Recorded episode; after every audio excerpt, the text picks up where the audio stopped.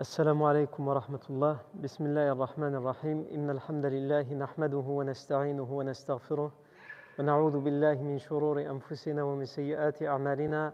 من يهده الله فلا مضل له ومن يضلل فلا هادي له. وأشهد أن لا إله إلا الله وحده لا شريك له. وأشهد أن محمدا عبده ورسوله صلى الله عليه وآله وسلم. يا أيها الذين آمنوا اتقوا الله حق تقاته ولا تموتن إلا وأنتم مسلمون. يا أيها الناس اتقوا ربكم الذي خلقكم من نفس واحدة وخلق منها زوجها وبث منهما رجالا كثيرا ونساء. واتقوا الله الذي تساءلون به والأرحام. إن الله كان عليكم رقيبا. يا أيها الذين آمنوا اتقوا الله وقولوا قولا سديدا. يصلح لكم أعمالكم ويغفر لكم ذنوبكم. ومن يطع الله ورسوله فقد فاز فوزا عظيما.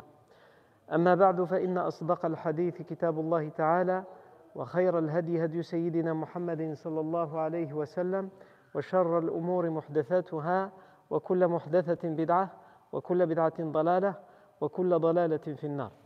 ثم أما بعد. On s'est arrêté la fois dernière dans la bataille de Uhud. À, au début de la bataille. On a expliqué que le début de la bataille, c'est d'abord une défaite pour les idolâtres. Cette défaite, elle s'est illustrée d'abord par euh, tous les duels qui ont été gagnés par les musulmans et perdus par les idolâtres. Il y a eu une série de 11 duels qui ont été gagnés par l'armée des musulmans et perdus par l'armée des idolâtres. Après cette série de duels, les deux armées se font face et c'est donc l'attaque généralisée des deux armées. Et même pendant cette étape-là, alors que l'armée des musulmans est trois fois moins nombreuse et beaucoup moins puissante, beaucoup moins armée que l'armée des idolâtres, ce sont les musulmans qui ont le dessus sur les idolâtres. Ils ont tellement le dessus que l'étendard des idolâtres est par terre dès le début de la bataille. Personne n'ose le relever puisque les, les, onze idolâtres qui ont perdu la, vie, c'est que justement ils ont perdu la vie en essayant de mettre l'étendard vers le, vers le haut, en essayant de, laisser leur étendard élevé dans le ciel. Et également, il y a le, les, les, les, compagnons.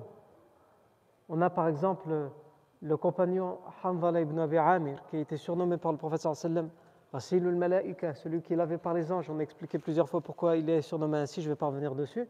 Mais en tous les cas, Hanzala ibn Abi Amir, dès le début de la bataille, il arrive à transpercer les rangs des idolâtres et aller jusqu'au milieu de l'armée des idolâtres sans se faire prendre, sans être blessé, sans être tué, jusqu'à ce qu'il arrive à, arriver en tête à tête à faire face à Abu Sufyan, qui est le chef des idolâtres. Et il le défie en duel. Abu Sufyan accepte. Et Hanbala ibn Abi Amir a le dessus. Et il est sur le point de gagner son duel, sauf qu'il va être tué euh, en traître, comme on dit, par Shaddad ibn al-Aswad qui vient à la rescousse d'Abu Sufyan alors que c'était un duel, entre guillemets, un tête-à-tête. Un VS, comme ils disent euh, aujourd'hui. Euh, on a parlé également de Abdullah ibn Amr ibn Haram, même si c'est le premier compagnon à mourir en martyr de la bataille de Uhud. Il s'est illustré par sa bravoure et son courage. Et on a parlé, c'est là où on s'est arrêté la semaine dernière, de Hamza ibn Abdel Muttalib, radiallahu anhu. Hamza ibn Abdel Muttalib, pour montrer comment, dès le début de la bataille, il va être brave, il va être courageux, on a utilisé plusieurs versions. La première version qu'on a citée, c'est la version qui est authentique de Bukhari, dans laquelle c'est Wahshi qui nous explique en détail le duel qui va avoir lieu dès le début de la bataille entre Siba ibn Abdel Uzza et Hamza ibn Abdel Muttalib. Et on avait même expliqué que Hamza ibn Abdel Muttalib, hein, il va l'insulter et ensuite il va gagner le duel. Donc on a utilisé cette version de Bukhari pour montrer comment Hamza ibn Abdel Muttalib s'illustre, dès le début de la bataille. Ensuite, on a cité, on a mentionné la version de euh, Ibn Ishaq.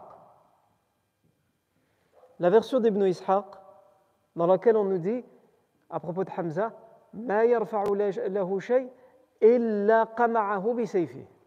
Dès que, donc c'est Wahshi qui voit cette scène et il dit, dès qu'il y avait quelque chose qui s'élevait devant lui, il le rabaissait avec son épée. Il n'y a rien qui, résistait devant Hamza ibn Abdel Muttalib, radiallahu anhu. Ensuite, on a cité la version, donc celle que je viens de dire, ce n'est pas d'Ibn Ishaq, c'est de Abu Daoud al-Tayalisi. Ensuite, on a, on, a, on a, cité la version d'Ibn Ishaq dans laquelle il nous dit Kana Hamza yahuddun hadda. Il les fracassait avec son épée. Dans l'autre version, celle de Tabari, c'est presque le même verbe, sauf qu'il y a un vel à la place du del. C'est pas Yahuddu, mais c'est Yahuddu. Et Yahuddu, ça veut dire trancher, couper. Hamza ibn Abdul Muttalib, il coupait tout ce qui se trouvait devant lui. C'est ainsi qu'il est décrit, tellement il était impressionnant dans sa façon de mener le combat. Et ensuite, on a cité la, la version d'Ibn A'id, dans laquelle Wahshi dit فرأيت رجلا إذا حمل لا يرجع حتى يهزمنا فقلت من هذا فقيل لي حمزة بن عبد المطلب فقلت هذا حاجتي Donc dans cette version, Wahshi dit J'ai vu un homme, dès qu'il menait une attaque contre nous, il ne revenait qu'après nous avoir vaincus. Dès qu'il affrontait quelqu'un, c'est lui qui gagnait. Il ne s'arrêtait d'affronter la personne que lorsqu'il avait gagné. Alors il dit J'ai demandé aux gens qui est cet homme qui est aussi impressionnant? Faqil Ali, on m'a dit Hamza ibn Abdel Muttalib. C'est Hamza ibn. J'ai dit, c'est lui que je cherche. C'est pour lui que je suis venu. Puisqu'on a expliqué dans la version de, de, Bukhari que Wahshi explique qu'il a été payé par Jubair ibn Mut'im,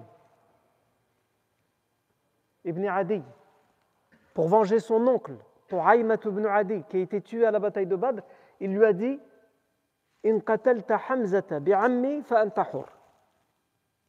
Si tu tues Hamza en échange de mon oncle qui a été tué à Uhud, tu es libre. Tu n'es plus esclave. Et d'ailleurs, on va voir dans les différentes versions que Wahshi, lui, vient et il regarde, il cherche Hamza.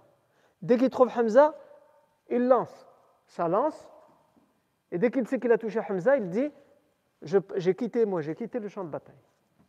J'ai fait ce que j'avais à faire. J'ai rien à voir dans cette guerre. La seule chose qu'il veut, Wahshi, à ce moment-là, c'est être libéré. Il veut plus être esclave. Vous savez que le statut des esclaves, c'est la, personne qui est esclave et la propriété de son maître. C'est comme un objet que tu possèdes. Il n'y a pas d'exagération dans ce que je dis. L'esclave, à l'époque, était considéré comme tel. C'est une propriété de la personne. Il a le droit de vie et de mort sur lui. C'est-à-dire que s'il décide de le tuer, de le corriger jusqu'à le tuer, admettons, personne ne peut venir lui demander de rendre des comptes. Allez, ça allait jusque-là. C'est-à-dire un homme, avec sa personnalité, avec la sacralité de la vie qu'Allah a mis en lui, avec sa, conscience, ses opinions, son corps et son esprit tout entier dépendaient et étaient la propriété du maître. Les hommes étaient arrivés jusqu'à cet excès. Et l'islam est venu, notamment, pour euh, entraîner les gens vers l'abolition de l'esclavage.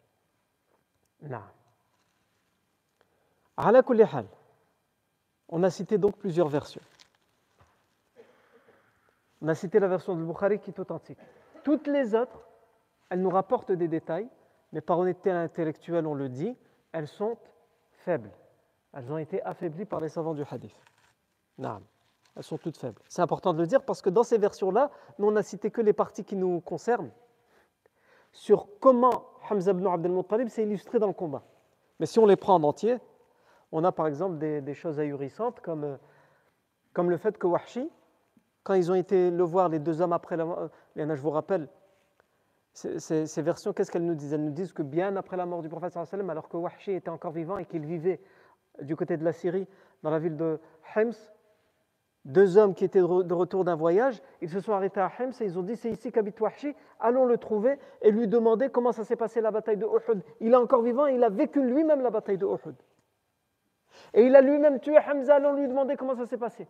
Et c'est sur ces versions qui nous expliquent cet événement de ces deux hommes qui ont été rendre visite à Wahshi, qui était encore vivant à leur époque, qui leur a expliqué eux-mêmes, qui était un dernier témoin vivant de la bataille de et qui était lui-même un grand acteur de la bataille de puisque c'est lui-même qui a tué Hamza ibn Abdel Muttalib pour, leur expliquer comment ça s'est passé.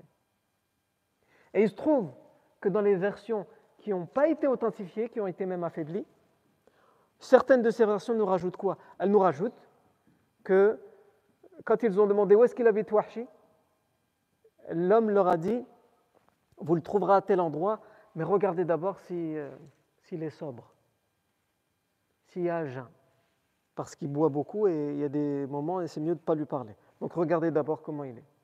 Et donc de ces versions, certains chiites prennent euh, ces versions pour euh, dire que Wahshi n'est pas vraiment un compagnon, que c'est un hypocrite, etc., qui buvait de l'alcool, etc. Or, ces versions, elles ont été affaiblies. Elles n'ont pas été affaiblies juste parce que ça dit qu'il boit de l'alcool. Ce n'est pas la question. Elles ont été affaiblies parce que dans la chaîne de transmission, il y a quelque chose qui permet de prouve que c'est faible. C'est ça la science du hadith. Dans la science du hadith, le savant, il ne regarde pas le texte, ou en tout cas au début, il ne regarde pas le texte. Peut-être que le texte, il dérange, lui, dans sa façon de voir les choses. Mais ça, c'est la secte des Mu'tazila. La secte des Mu'tazila, il ne regarde pas la chaîne de transmission, il regarde le texte. Ah non, moi, j'arrive pas à comprendre ça. Ça ne va pas avec ma raison. Donc le texte, je le mets de côté. Ah, ce texte-là, il va avec ma raison. Je suis d'accord, ça a l'air logique ce texte. Oui, mais il est faible. C'est pas grave, même s'il est faible, moi il va avec ma raison, donc je l'accepte. Ça, c'est la secte des Mu'tazila. Al-Sunnah, il ne fonctionne pas comme ça. Al-Sunnah, il regarde, il est rigoureux, il ne regarde pas le texte, il regarde les chaînes de transmission. Elle est authentique ou elle est faible? Elle est authentique. Et ensuite, on regarde le texte. Ah oui, mais dans le texte, il y a un truc qui est bizarre. En tout cas, il est authentique. Alors, va trouver l'explication de pourquoi ça te semble à toi bizarre. Soit ça te semble bizarre parce que c'est ta façon de, raisonner qui n'est pas normale, ça peut arriver. Il y en a quelque chose qui est incohérent pour une personne, quand tu vas voir la personne d'à côté, tu dis bah, si c'est logique, tu ne comprends pas. Combien de fois ça nous arrive dans la vie de tous les jours? Tu n'arrives pas à te mettre d'accord avec ton interlocuteur, il t'explique mais si c'est logique comme. Et toi quand tu l'écoutes, tu mais non, tu racontes n'importe quoi, c'est pas logique. Donc quand on dit ça va pas en adéquation avec ma raison, c'est avec ta raison, pas avec la raison des autres. Peut-être que c'est toi, ta façon de réfléchir, qui est pas bonne. Ça, c'est une première option. L'autre option, c'est qu'il y a quelque chose qui a été mal compris dans le texte. Et d'autres textes viennent l'expliquer. Alors ici, euh, dernièrement, on m'a posé la question, on m'a dit pourquoi dans les cours euh, du dimanche, donc de Sira, souvent tu vas utiliser des textes et tu vas dire ils sont faibles. S'ils sont faibles, pourquoi les utiliser? Et ça, c'est une question très importante et très intéressante. Les savants du hadith, ça a été leur travail. Leur travail, ça a été de citer tous les hadiths, de trouver tous les hadiths. Et ensuite, il y a les savants des hadiths qui se sont spécialisés dans l'authentification et l'affaiblissement des chaînes de transmission. C'est-à-dire qu'eux, en plus de rendre authentique ou de rendre faible, ils étaient là pour dire si le hadith était sahih ou si le hadith était da'if.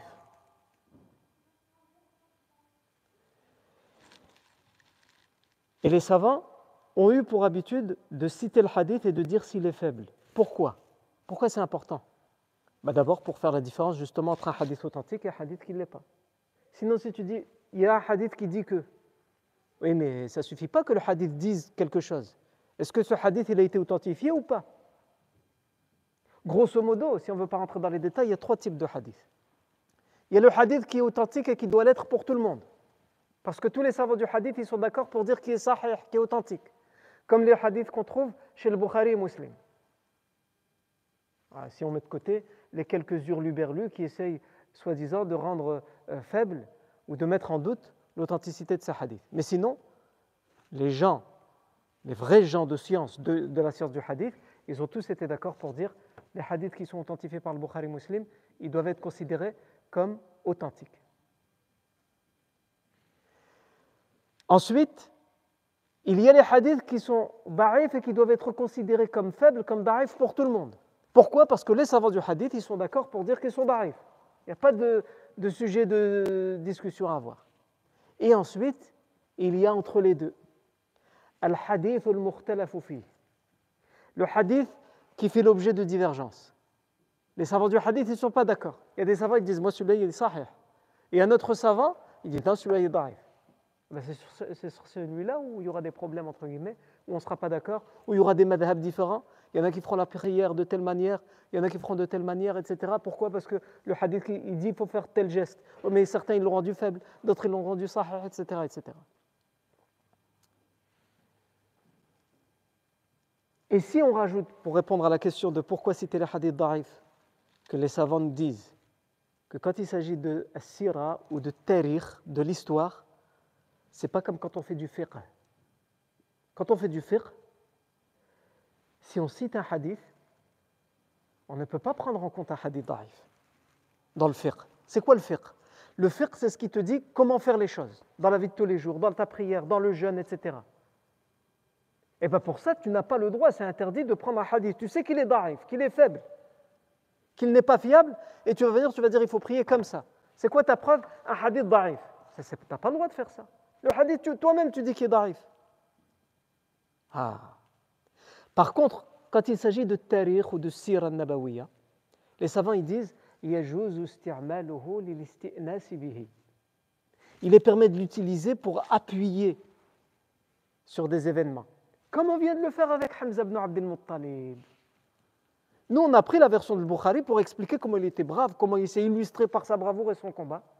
Et ensuite, on a pris des versions faibles, certes, et on a précisé qu'elles étaient faibles. Mais pourquoi? Pour appuyer l'idée que de toute façon, elle existe déjà dans le hadith authentique, le fait qu'il était très courageux et brave. Mais, il précise ces savants, même quand on utilise dans le on doit préciser qu'il est daif. Et c'est ce qu'on fait tout le temps. Et on ne doit en aucun cas penser, puisqu'on a dit qu'il est daif, qu'on peut l'attribuer de manière certaine au prophète sallallahu on ne peut pas dire c'est une parole du professeur sallam puisqu'on a dit qu'il est d'arif.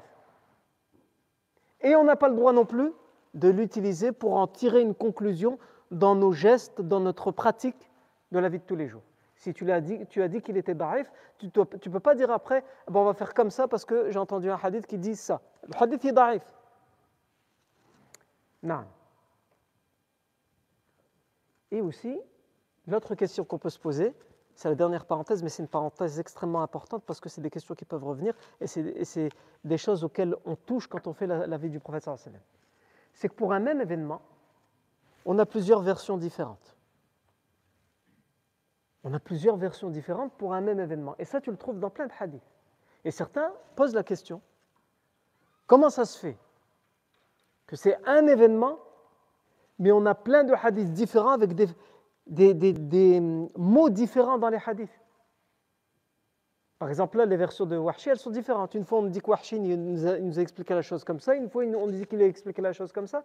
Bon, ici, on peut répondre directement et dire oui, mais toutes les versions, elles sont faibles. Donc, ça répond à la question. Mais quelquefois, on peut trouver des hadiths sahih, plusieurs versions authentiques pour un seul et même événement. Alors, quelquefois, ce n'est pas forcément le seul et même événement. Fadal.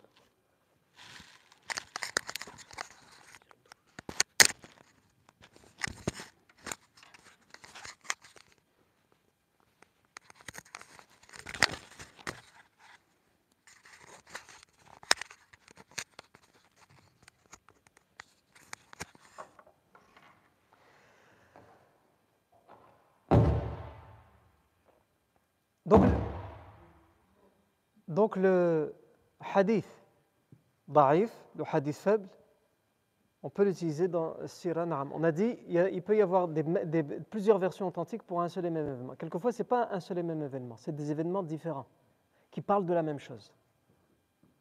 Par exemple, Par exemple, comment le professeur Sam a prié? J'ai plusieurs versions différentes. oui, mais le professeur Sam n'a pas prié qu'une fois dans sa vie. Hein. Il priait tous les jours, subhanallah. Donc tu as un compagnon qui te l'explique de telle manière, que ce jour-là il l'a vu faire comme ça. Un autre compagnon un autre jour, ou le même compagnon qui l'a vu faire la prière un autre jour de telle manière et de telle manière et de telle manière, dans les gestes. Ce qui nous ramène par exemple les tashahouds. On a plusieurs tashahouds différents. Hein, quand on fait tashahhud à la fin de la prière, on en a sept différents. Le Cheikh Al-Albani, il en authentifie sept. Certains pourraient dire bah, comment ça se fait? Ah Oui, le professeur Simon a, a, pu en enseigner plusieurs sortes. Et tu utilises celle que tu veux ou tu peux en utiliser plusieurs.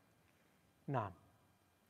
Ou quelquefois, c'est un seul et même événement, un seul et même événement, et pourtant, on a quand même plusieurs versions différentes. Pourquoi? Parce qu'on a plusieurs narrateurs différents, il y a plusieurs compagnons qui l'ont vu faire. Si par exemple, nous, on est tous ensemble et on vit un même événement, le frère euh, Zayd, il va le raconter de telle manière, et moi, je vais le raconter d'une autre manière. C'est le même événement, mais on ne va pas utiliser les mêmes mots. Et lui, il aura été plus marqué par un événement, il va insister dessus. Et moi, j'ai vécu le même événement, mais j'ai été marqué par autre chose, je vais insister dessus. L'être humain est comme ça. Donc c'est pour ça qu'on retrouve aussi des versions différentes et qui sont pourtant authentiques, parce que c'est un seul événement, mais qui a été vécu et vu par plusieurs compagnons différents. Quelquefois, ce qui explique les versions différentes, c'est que les élèves, les narrateurs des compagnons ou des chouyours qui ont dit le hadith, quand ils les ont transmis, ils ont soit répondu à une question, ou soit ils ont voulu mettre en évidence quelque chose en particulier. Et donc ils n'ont pas cité tout le hadith. Ils n'ont pas cité tout le hadith. Ils ont cité uniquement la partie qui les intéressait. Et toi, quand tu vas dans un autre livre qui a été rapporté par quelqu'un d'autre, tu vois qu'il y a cette phrase, mais encore un long texte avec. Et c'est le même événement. Oui, parce que peut-être que dans l'autre, lui, voulait juste insister sur quelque chose, donc il a, pris juste une partie du hadith qui l'intéressait. Naam. Etc., etc. Le il y a plusieurs explications qui peuvent être données. Et euh, aussi, l'autre explication qu'on ne peut pas mettre de côté, c'est que il est possible, comme on l'a vu avec les versions de Hamza ici, qu'il y a plusieurs versions qui sont faibles et une qui est authentique. Il y a plusieurs versions qui sont faibles et une qui est authentique. Naam. Et ça peut être faible parce qu'il y en a un des narrateurs qui a oublié, il y en a, ou alors il a confondu, ou alors euh, il, a, menti. Dans les narrateurs, il y avait des gens qui mentaient, qui inventaient des hadiths. Il peut y avoir plusieurs raisons. Donc si on revient à notre hadith, nous on va prendre, on va revenir à notre version de Bukhari. Et on va s'intéresser dans la suite. Donc on, a Wahshi qui nous explique comment Hamza Ibn Abd al-Muttalib s'est illustré par sa bravoure. Et ensuite, parce que nous, ce qui nous intéresse maintenant, c'est de savoir comment il l'a tué. Il dit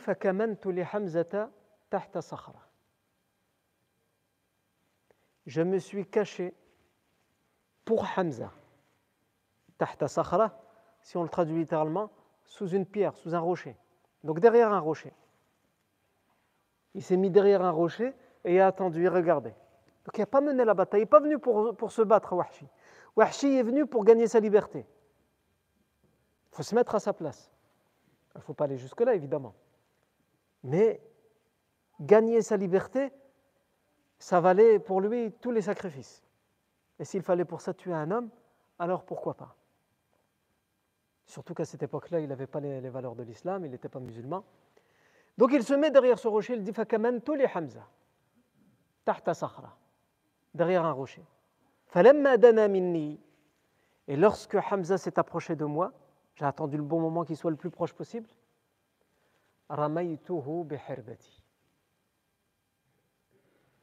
Je l'ai visé et je lui ai lancé, je lui ai visé avec ma lance.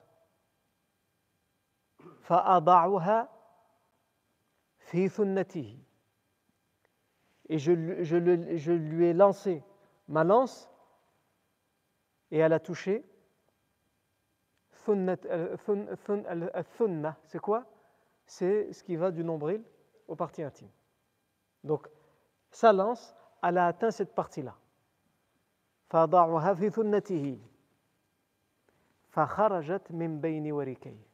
Et elle est sortie par derrière entre ses hanches. Excusez-moi si c'est glauque, c'est le détail de cette version. Et s'il l'explique comme ça, c'est que Wahshi lui-même a été marqué par ça. Et ça montre aussi la force que Wahshi avait pour qu'une lance, elle traverse le corps humain, et qu'il lancé à une distance, ça montre la force qu'ils avaient aussi à l'époque. Il dit Cette expression, et c'est ce qui a conduit à sa mort. Il est mort comme ça. Et là, avant de, de, s'arrêter sur la mort de, euh, en martyr de Hamza ibn Abdel Muttalib, lui, il continue à parler. C'est intéressant de voir qu'est-ce qu'il raconte encore. Il raconte la suite de sa vie. C'est important pour lui de le raconter. Et donc, dans cette version de Bukhari, qu'est-ce qu'il dit Il dit فلما رجع الناس رجعت معهم فأقمت بمكة حتى فشى فيها الإسلام il dit, lorsque les gens, en parlant de l'armée idolâtre, sont revenus, et on a, on a dans les autres versions, on nous a dit qu'il il dit, et je suis sorti de l'armée, je suis sorti du champ de bataille, quand j'ai vu que j'ai touché Hamza, c'est tout. Moi, le reste, il ne m'intéresse plus. Je suis sorti et j'ai attendu que la bataille elle se termine. Quand elle s'est terminée, dans la version de Bukhari, il nous dit c'est lorsque l'armée est retournée à la Mecque, je suis retourné avec eux. Et donc il est, il est devenu libre. Et je suis resté à la Mecque jusqu'à ce que l'islam s'est propagé à la Mecque, jusqu'à ce que l'islam est arrivé à la Mecque. C'est-à-dire jusqu'à ce que l'islam a été, jusqu'à ce que la Mecque allait être libérée, des années plus tard. Et ça sous-entend quoi que la Mecque elle va être libérée? Ça sous-entend que le prophète sallam arrive avec une armée de 10 000 hommes. On le verra plus tard quand on va faire la libération de la Mecque. Il va arriver avec une armée de 10 000 hommes. Et donc il arrive à la Mecque, le prophète sallam, et juste avant qu'il arrive, Wahshi nous dit il a dit Je suis sorti de la Mecque. il sait qu'il est wanted. Il a tué quand même Hamza. Et il voit les musulmans débarquer à la Mecque, là où il était en sécurité. Et les gens de la Mecque commencent à devenir musulmans, donc il s'enfuit. Pour aller où? Dans une ville à 80 km au sud de la Mecque, qui s'appelle Taif, qui existe encore aujourd'hui, pour y trouver refuge, parce que ça va être une des dernières villes à résister à l'islam. À un tel point qu'après la libération de la Mecque, le professeur Hassan va les assiéger. Et finalement, il va lever le siège, alors qu'ils vont tuer beaucoup de musulmans. Et même des compagnons vont demander au professeur Hassan de maintenir le siège, parce qu'ils vont dire la ville, elle va tomber si on maintient le siège. C'est juste une question de temps. Et le professeur Hassan, il a dit, j'espère mieux pour eux. Et donc finalement, il va lever le siège et en rentrant, qu'est-ce qu'ils vont faire? Et ça, on le verra de toute façon en détail plus tard quand on arrivera à cet événement-là. Ils vont envoyer une délégation. Mais tellement ils étaient fiers, les, les gens de Taif, ils ne voulaient pas se soumettre à l'islam. Ils y croyaient, mais c'était comme les gens de la Mecque, comme les notables de la Mecque. Ils ne voulaient pas. Et donc à la fin, ils se sont dit, il euh, faut qu'on y aille là, on ne va pas rester comme ça. Mais comme c'était trop difficile et qu'il fallait garder un minimum de fierté, quand ils ont envoyé la délégation au prophète sallam, ils vont dire bon, on a bien réfléchi, on veut bien. Mais à, des conditions, attention, ce n'est pas juste comme ça. On a des conditions. C'est quoi les conditions? Nous, on garde notre argent, on ne donne pas la zakat. Et quand on devient musulman, on doit se porter secours mutuellement. Si vous, vous êtes attaqué, on doit vous aider. Si nous, on est attaqué, vous devez nous aider. Ah, aidez-nous si on est attaqué, mais non, vous n'êtes pas si vous êtes attaqué, vous vous débrouillez. Ce sont nos deux conditions. Il y a même d'autres versions qui disent que, comme conditions qui ont été données, c'est euh, on ne priera pas toutes les prières. Mais ces versions-là ne sont pas authentiques pour tous les savants. Et le professeur Hassan leur a dit Vous acceptez l'islam ou pas? On accepte avec cette condition. Le professeur Hassan, à aucun moment, il va leur dire de manière explicite J'accepte vos, conditions, mais il va dire si vous, croyez, alors convertissez-vous. Et ils vont se convertir. quand ils vont repartir, les compagnons ils vont dire Mais ils t'ont donné ça comme condition, ils t'ont accepté. Je n'ai pas accepté. Je n'aurais pas dit clairement oui. Mais ne vous inquiétez pas. S'ils sont sincères, sans que personne ne leur dise, ils vont finir par donner la zakat et ils vont finir par défendre les opprimés quand ils sont attaqués. Et c'est ce qui va se passer. Lionel, le professeur il regardait loin. C'est pas comme nous. Et il allait avec la personne en fonction de son rythme. Il essayait d'être, entre, guillemets, psychologique. Il essayait de comprendre la personne. Et il avait compris qu'ils avaient surtout de l'orgueil et de la fierté. Ils avaient besoin de dire pour ne pour pas se sentir humiliés, parce qu'ils étaient encore dans la jahiliya. Alors, comme ça, vous êtes convertis, vous. Qu'est-ce que tu vas répondre à ça quand tu es dans la jahiliya et que tu es fier et que pendant des années, tu as dit, moi, jamais. Ben, tu vas dire, ouais, mais t'inquiète pas. Nous, c'est pas comme les autres. Nous, on s'est convertis, mais on a donné des conditions et il n'y a pas eu le choix que de les accepter. Ça, comme s'il faut leur faire du bien avec ça, on leur laisse. Sauf qu'après, quelques temps après, ils ont été meilleurs que les autres dans la zakat et ils ont été meilleurs que les autres dans défendre les opprimés qui sont injustement attaqués. Al-Muhim, je reviens à Wahshi qui nous explique. Wahshi dit Donc il dit j'ai trouvé refuge à Taif parce que c'était la ville qui résistait.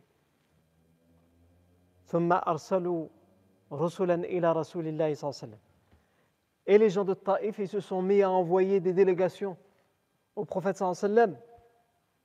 Donc il n'y avait plus de refuge. S'ils envoient des délégations pour trouver la paix, pour se convertir, ça veut dire c'est c'est fini. Faut se mettre à la place de Wahshi.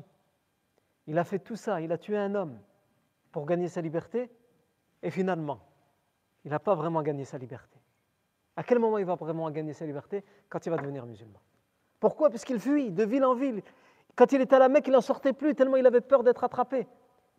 Parce que ce n'est pas n'importe quel compagnon qui a tué. Il a tué Hamza, l'oncle du prophète. Et donc il s'enfuit à Taif. Là aussi, rien. Et certaines versions nous disent qu'il a voulu fuir vers le Yémen ou vers la Syrie et que des gens lui ont dit il, le dit dans la version de Bukhari, Sache que le prophète ne fait pas de tort aux émissaires, aux délégations. Les gens qui viennent dans des délégations pour, pour pourparlers, pour discuter, pour la paix, pour négocier, le prophète sallam, c'est connu, il ne leur fait pas de tort.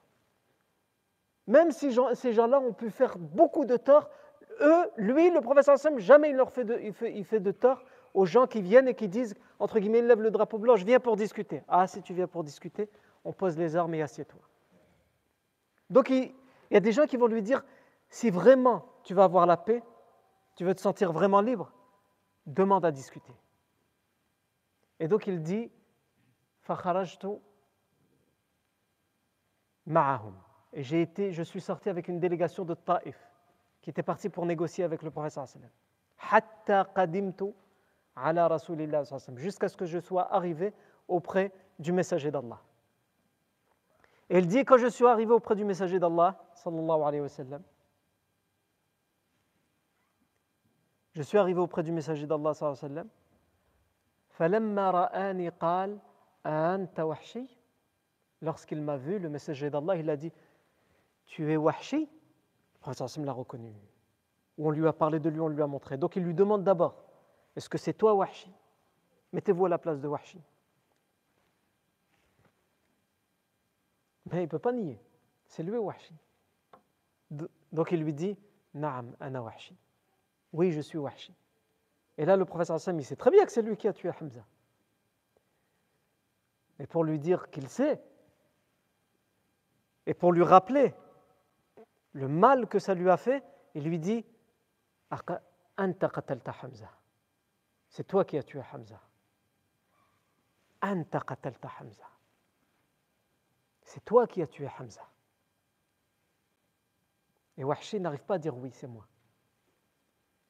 Et en même temps, il ne peut pas le nier, c'est lui. Donc il dit kana al-amri ma. c'est comme on te l'a dit. Il n'arrive pas à dire clairement Na'am, oui, et il ne peut pas le nier, donc il dit c'est comme on te l'a dit. Yani c'est ça, c'est vrai. Le prophète sallam va lui dire, donc dans, dans cette version, on ne donne pas le détail, mais on sait par les autres versions qu'il va accepter son islam, il va attester les attestations de foi, etc. Et ensuite, ici, à la suite, toujours dans l'authentique dans de Bukhari, il dit فَهَلْ تَسْتَطِيعُ أَن تُغَيِّبَ عَنِّي وَجْهَكَ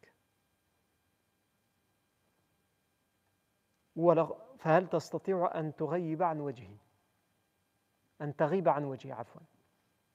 Est-ce que tu pourrais, s'il te plaît, ne plus te présenter devant moi, que je ne te vois plus Et Anna le voir, ça lui rappelle que cet homme est là, libre, vivant, qu'il a tué Hamza ibn Abdel Muttalib, qu'il l'a mutilé, il a aidé à ce qu'il soit mutilé, comme on le verra plus tard à la fin de la bataille, et pourtant, il a le droit d'être là, d'être, de ne pas rendre des comptes pour ce qu'il a fait. L'islam, c'est l'islam. L'islam efface ce qu'il y avait avant, donc c'est l'islam efface ce qu'il y avait avant. Il y a prescription. Mais le professeur ça reste un être humain, donc euh, il accepte son islam, mais en même temps, il lui dit Est-ce que tu peux aller vivre ailleurs, que je ne te vois pas? Et en même temps, tu es libre et tu es en sécurité, personne ne te fera du mal. Il dit Fakharaj tout. Il dit Donc je suis parti. J'ai respecté la demande du prophète sallallahu Il dit Falamma qubida Rasulullah sallallahu et lorsque le prophète sallallahu est mort, wa kharaja Musaylimatul kadhab. Et que Musaylima al-Kadhab, le grand menteur, est sorti. C'est qui? C'est un homme qui avait envoyé une lettre quelques jours avant la mort du prophète sallam. Il lui a envoyé une lettre au prophète sallam. C'est un chef de tribu qui vit loin de Medina et qui avait envoyé une lettre pour dire au prophète sallam Je viens de recevoir la révélation et Dieu m'a dit que nous devons partager la révélation en deux. Tu n'es plus prophète toi tout seul, mais on est deux prophètes ensemble. Donc je t'ai envoyé cette lettre juste pour te prévenir. Le prophète sallam, à ce moment-là, il l'a surnommé Moussaïlimatul Kabbab. Moussaïlimatul, le grand menteur. Et il lui avait envoyé une lettre pour lui répondre, etc. Mais quelques jours après, le prophète sallam meurt. Et donc Moussaïlimatul Kadhab va en profiter quand il va entendre que le sallam est mort. Il va dire à ses adeptes Je vous avais dit que j'étais qu'une moitié de prophète. Mais en vérité, je suis un prophète tout entier, puisque euh, la, deuxième moitié, entre guillemets, le prophète Mohammed, il est mort. Donc, je suis prophète en entier et c'est moi le nouveau prophète. Suivez-moi. Et avec moi, vous inquiétez pas, le vin c'est autorisé, l'adultère, allez-y, prenez, c'est pour moi, etc. etc.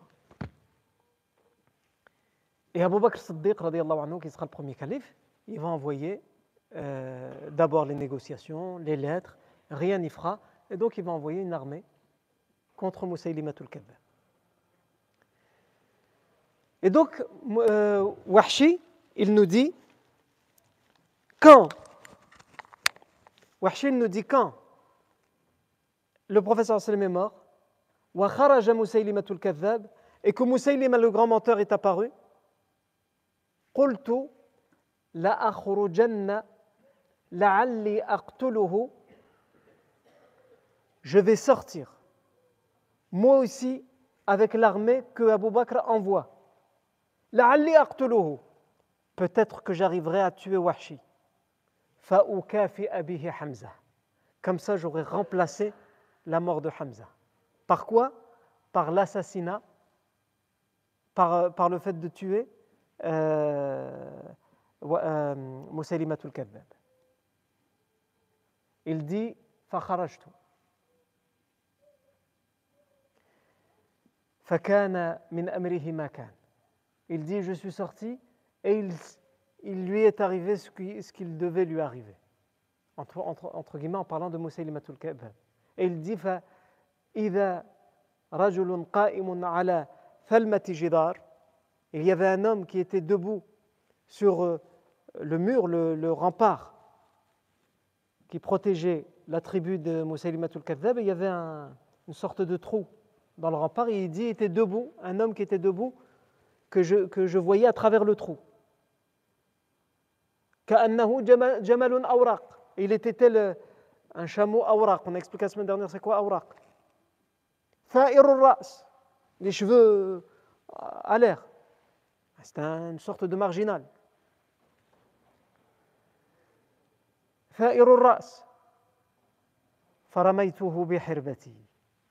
Et je, je, je l'ai visé avec ma lance. Et dans d'autres versions, on nous a dit qu'il a pris la même lance avec laquelle il a tué Hamza ibn Abdel Muttalib.